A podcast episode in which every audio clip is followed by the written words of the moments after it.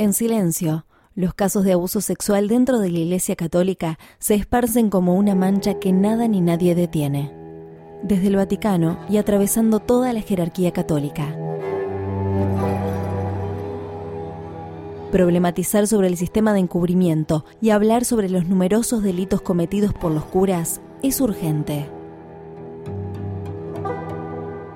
En La trama, Julián Maradeo rearma el rompecabezas que permite entender por qué el papado de Francisco tiene dentro de sí a su principal enemigo. Además de contar historias paradigmáticas y conmovedoras que dejan en claro que el perdón no alcanza donde no llega la justicia.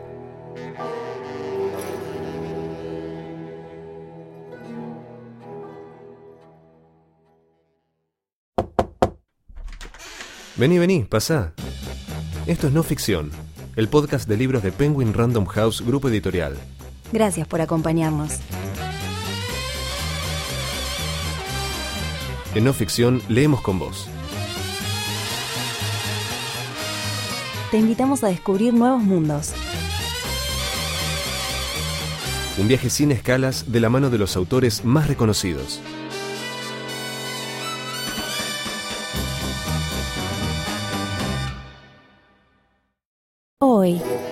La trama, detrás de los abusos y delitos sexuales en la Iglesia Católica. Un libro de Julián Maradeo, publicado por Ediciones B. Ninguna noche era cualquier noche en el seminario Nuestra Señora del Cenáculo. Pasadas las 21 el silencio se volvía espeso. Cualquier chirrido era inquietante. Después de las 23 se abría la puerta del pabellón donde dormían unos 40 seminaristas separados por una pared de un metro y medio, y entraba un hombre de unos 30 años, de rostro inexpresivo. Era el cura Justo José Larraz. El lugar estaba en penumbras, solo unos focos débiles en las esquinas. En forma metódica el sacerdote se iba sentando en cada una de las camas, entre las que había una pequeña mesa de luz. En algunas se demoraba un poco más. Eran las de sus elegidos. A ellos los acariciaba con fruición. Les exigía silencio mientras su mano recorría el abdomen hasta levantarles el calzoncillo para masturbarlos. Cuando estaban por eyacular, les tapaba la boca y los besaba en los labios. Este es nuestro secreto, decía y pasaba la siguiente.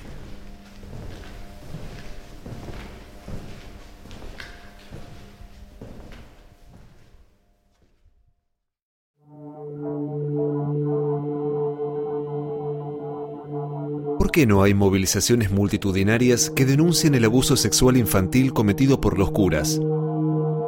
¿Por qué no hay grandes manifestaciones que presionen a la Iglesia para que entregue a los sacerdotes denunciados a la justicia civil? ¿Por qué permitimos tanta impunidad? Más allá de la apatía social, aunque nadie deja de aborrecer cada caso de abuso sexual, algunos juicios orales contra los sacerdotes acusados están sucediendo, pero no por interés de la Iglesia. Quienes sostienen los procesos judiciales son los sobrevivientes y sus familias, que dan una pelea desigual y con enormes posibilidades de ser ignorados y de perder la batalla. A nivel personal, eh, escribir este libro fue algo que tomó forma a medida que avanzaba. En realidad estaba investigando el derrotero político de la derecha católica desde el 83 en adelante y mm, una parte fundamental de esto había transcurrido en Paraná cuando eh, comencé a hacer entrevistas en Paraná fue justo en ese momento en el que se conoce públicamente a través de la revista Análisis el caso del cura Justo José Larraz. Esto me estoy refiriendo septiembre de 2012. Como eh, estaba colaborando en Página 12, acercaron a algunos de los sobrevivientes para que el caso se nacionalice y a partir de que entrevisto a Fabián Schunk para el diario eh, Página 12 es que comienzan a acercarse a mí numerosos sobrevivientes, fundamentalmente con una hipótesis de fondo en la cual yo estoy de acuerdo, y es que la iglesia ya les había demostrado que no iba a avanzar. La justicia en gran parte tampoco. Entonces la única manera que tenían de poder presionar para que las causas judiciales quizá comiencen a tomar envión es si sus casos se hacían público y lograban empatía en buena parte de la ciudadanía. Y aparte porque son casos que a nivel mundial también tenían su correlato. Cuando comienzo a investigar me empiezo a dar cuenta que no eran casos aislados, que podían ser tratados como los de cualquier abuso que ocurriesen en otros ámbitos de la sociedad, sino que había montado detrás un sistema. En el momento que logro notar esto y que está expuesto claramente en, en los informes del Comité de Derechos del Niño de Naciones Unidas, es que me parece que la mejor manera de vencer el silencio impuesto por la propia institución eclesiástica era mostrando el sistema más allá de los casos puntuales y todo el horror que puedan conllevar, sino poder abrir y quitarle el velo a ese secreto que tenía también guardada la iglesia. Ese era el motivo de fondo por el que realicé primero el documental No abusarás y luego la trama.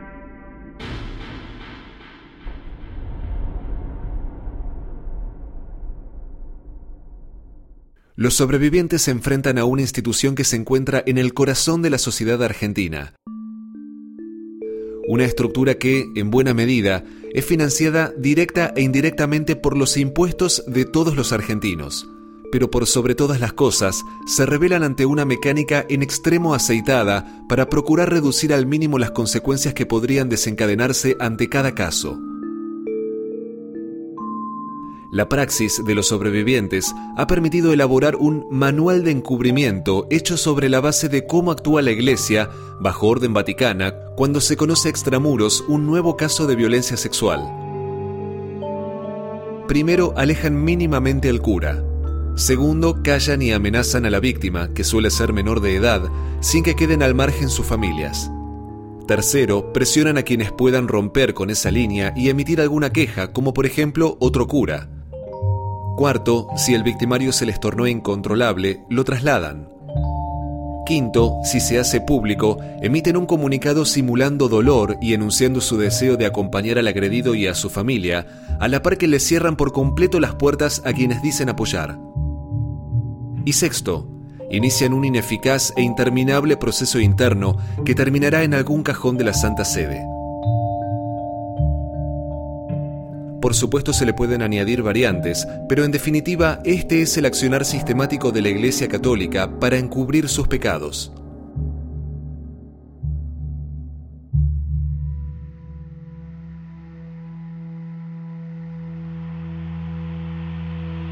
El perfil de las víctimas está atravesado por su fragilidad. Uno podría decir que la niñez en sí misma, delegada a un adulto para su cuidado y para su educación, ya por sí es la fragilidad llevada a otro punto, más que nada al de la situación en la cual va a, vincularse pedagógicamente. Sin embargo, cuando se tratan ya directamente de delitos sexuales, las víctimas están atravesadas por familias que, por ejemplo, están destruidas, con padres alcohólicos, padres por supuesto también creyentes. En algunos casos se tratan de niños, eh, como puede ser en el, en el Instituto Próbolo, con niños hipoacúsicos que eh, van a formarse en el lenguaje de señas dentro de, la institución y eh, no, se comunican de esa misma manera con sus padres. O sea, ellos que estaban padeciendo el abuso de curas no pueden comunicarse con sus padres porque no conocen el lenguaje de señas. Hay una barrera eh, lingüística muy importante como para que eso siga ocurriendo. Y en algunos casos, como puede ser el de Julieta Añasco, por ejemplo, elegir a personas que ya tenían una historia de abuso sobre sí, más allá de, la corta edad que tenían, porque Julieta, por ejemplo, había sido abusada por su tío. Entonces, los casos no son seleccionados al azar, sino que muy puntillosamente, y eso habla de más allá de lo macabro, de la sistematicidad y la racionalización del horror.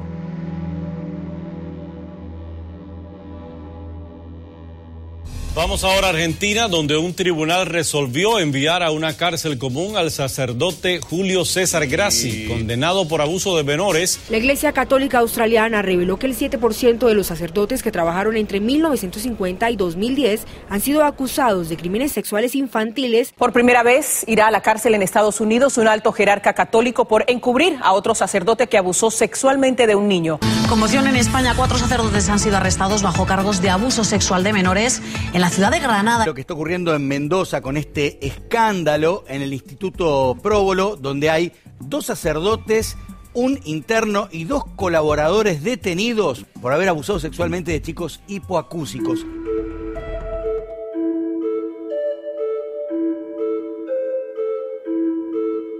Los procesos judiciales contra los sacerdotes son un caso extremo en el que siempre queda fuera el sistema de protección. Lo ocurrido en el Instituto Antonio Próbolo, tanto en su casa madre en Verona, Italia, como en las sedes de Luján de Cuyo, Mendoza y La Plata, provincia de Buenos Aires, es un ejemplo irrefutable. Del otro lado, la imagen siempre es la misma, una madre en soledad pidiendo a los cuatro vientos que quiere justicia, apenas acompañada por un puñado de personas.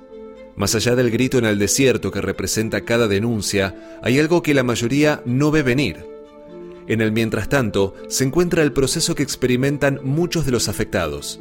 Aunque lo cierto es que se trata de una institución medieval que logra imponer su voluntad en la mayoría de las ocasiones, lo que no se percibe, y menos aún lo hace la jerarquía católica, es la organización de quienes padecieron los abusos. En un claro salto cualitativo, las víctimas ya no se reconocen como tales, no, son sobrevivientes. Su nueva identidad no solo refleja el calvario que debieron atravesar sin olvidarse de aquellos que prefirieron terminar con su vida antes de continuar con el tormento, sino también el momento en que decidieron unirse para luchar en reclamo de justicia. Es una lucha que los sobrevivientes están dando en soledad. Sin embargo, cada uno de ellos manifiesta un deseo muy íntimo cuidar a los chicos que corren hoy el mismo peligro.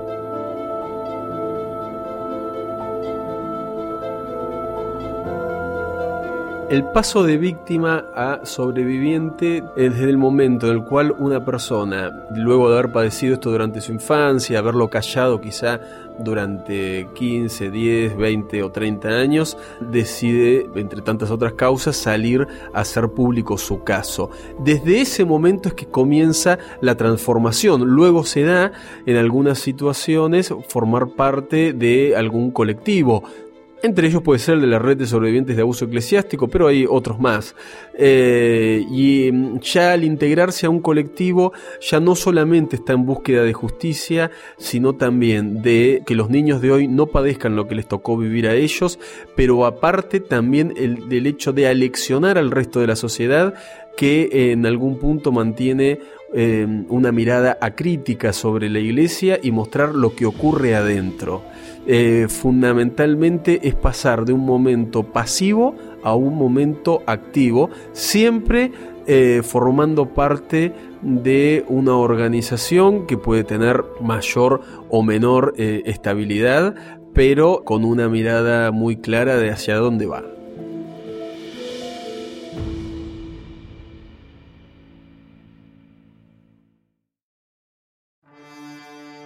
Hacemos una pausa. ¿Sabes qué es un audiolibro? Es un libro que podés escuchar, el mismo libro que lees en papel, pero leído por un locutor para que lo puedas disfrutar mientras haces otra cosa. Por primera vez podrás leer cuando caminas, cuando lavas los platos o cuando corres en el gimnasio. No Ficción te ofrece 20% de descuento en la compra de tu primer audiolibro. Solo ingresa en audioteca.com Audioteca con K. Elegí cualquier libro de Penguin Random House e ingresa el código no ficción, todo junto. Te dejamos los links en la descripción de este episodio. Listo, nunca pares de leer.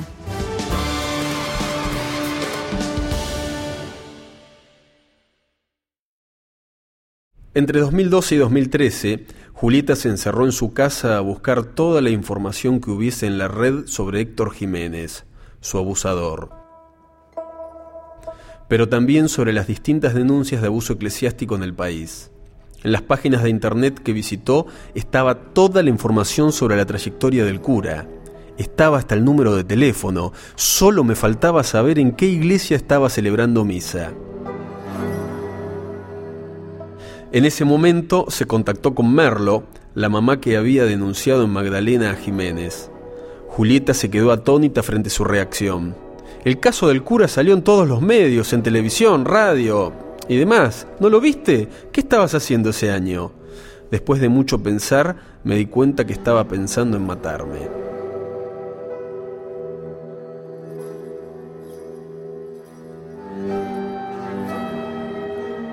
En cuanto a las consecuencias que padecen las víctimas, mayormente se presta atención a las secuelas físicas, sin percibir que las lesiones más graves son en el plano psicológico, cuya profundidad es muy difícil de medir.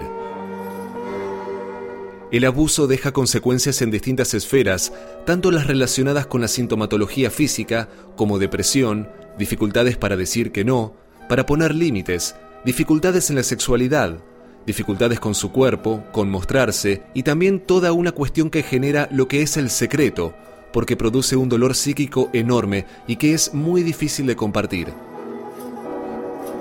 Esto genera un gran aislamiento.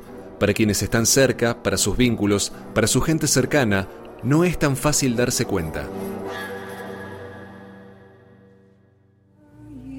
Un sacerdote che fa questo eh, tradisce il corpo del Signore, perché questo sacerdote deve portare questo bambino, questa bambina, questo ragazzo, questa ragazza alla santità.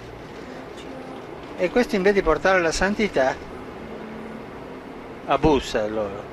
E questo è gravissimo. Ma tu devi portarlo alla santità e lo porta a un problema che durerà tutta la vita. Ma su questo si deve andare avanti, avanti, tolleranza zero.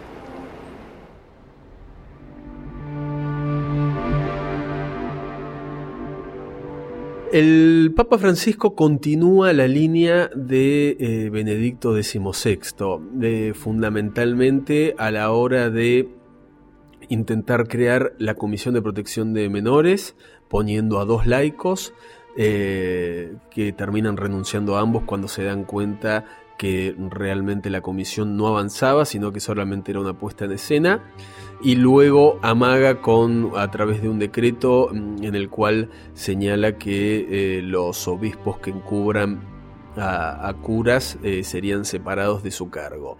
Ahora bien, el otro caso es lo que ocurrió en enero de 2018 en Chile, cuando teniendo dentro de su comitiva al, obispo de Osorno, Luis Castro Barros, eh, no solo lo lleva a todos los actos oficiales, sino que el último día dice que si no les presentan pruebas, él no puede decir que Caradima abusó de niños, casi eh, dejando al margen que eh, Caradima ya había sido eh, sentenciado. Bueno, la repercusión pública es la que lo hace volver sobre sus pasos y pedirle la renuncia a todos los obispos chilenos. Es la repercusión pública la que tanto al Papa como a los presidentes de los episcopados o a los arzobispos los hace este, girar y tratar de eh, dar otra imagen que fundamentalmente es la de que están actuando y que reaccionaron. Por eso, en cada una de las entrevistas con representantes de la iglesia, la pregunta fue por qué la iglesia sigue actuando luego de que se hace público, o sea, van siempre por detrás. Y la respuesta siempre es la misma, la iglesia está más preocupada por cuidar su imagen y no por realmente intervenir.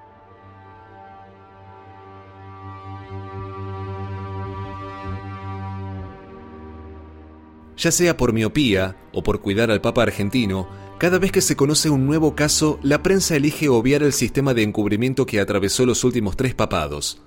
Solo remite al hecho en sí mismo, como si fuese un expediente policial más. Salvo excepciones, no permite que se llegue a comprender el problema en toda su extensión. Lo cierto es que Bergoglio no ha hecho más que mantenerse en línea con el plan trazado por Joseph Ratzinger atacar lo que se conoce y callar sobre lo que aún no ingresó en la agenda pública.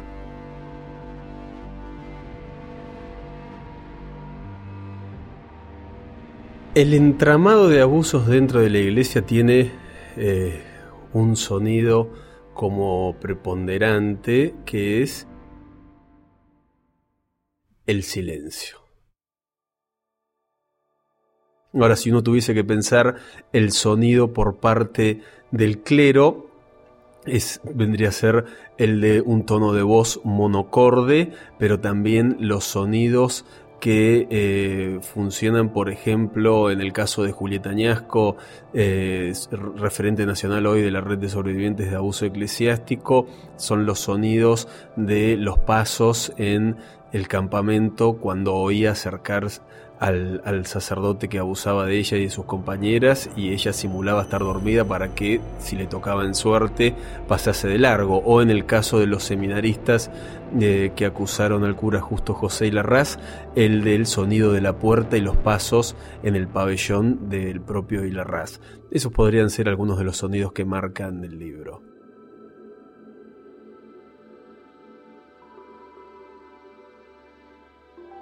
Luego de cinco años de investigación, Julián Maradeo, autor del documental No Abusarás, construye el laberinto que conduce a la mayor crisis de la Iglesia Católica y también muestra su contracara, la lucha de las víctimas a lo largo de los años, incluso décadas, hasta convertirse en sobrevivientes. Organizadas, se revelan ante una mecánica de ocultamiento y negación en extremo aceitada para procurar reducir al mínimo las consecuencias. Un objetivo los reúne en esta ardua tarea, que ningún niño vuelva a sufrir lo que ellos vivieron durante su infancia.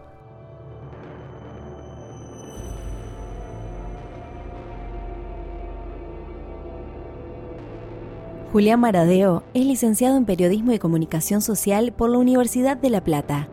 El primer diario que le abrió sus puertas fue El Mensajero de la Costa.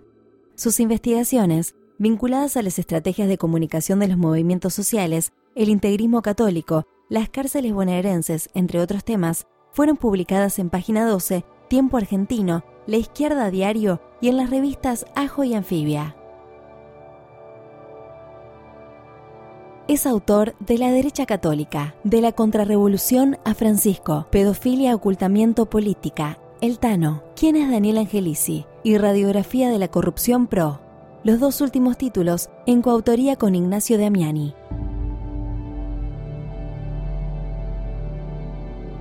Además, dirigió el documental No Abusarás, producido en el año 2017.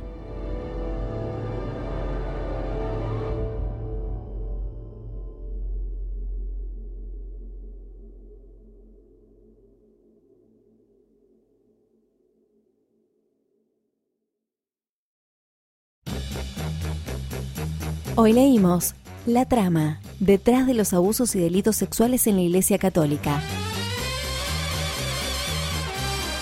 Un libro de Julián Maradeo, publicado por Ediciones B.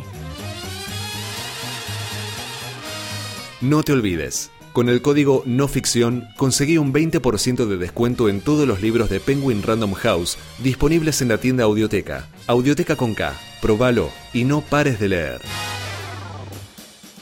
Si te interesó esta propuesta, también te recomendamos Secretos Sagrados de Mauro Zeta sin eufemismos, Mauro Zeta revela las historias de casos de pedofilia vinculados a la iglesia, los mecanismos perversos que se reiteran como un modus operandi y cómo en la práctica se destroza la vida de las víctimas y se protege a los victimarios. Encontralos en todas las librerías o hace clic en la descripción de este episodio y compralos ahora mismo en ebook o en su versión de audiolibro. Entra a megustaleer.com.ar para encontrar mucha más información. Recordá suscribirte a No Ficción en tu app de podcast favorita para no perderte ningún episodio. Una realización de Tristana Producciones y Mariano Payela. No Ficción es una producción original de Penguin Random House, grupo editorial.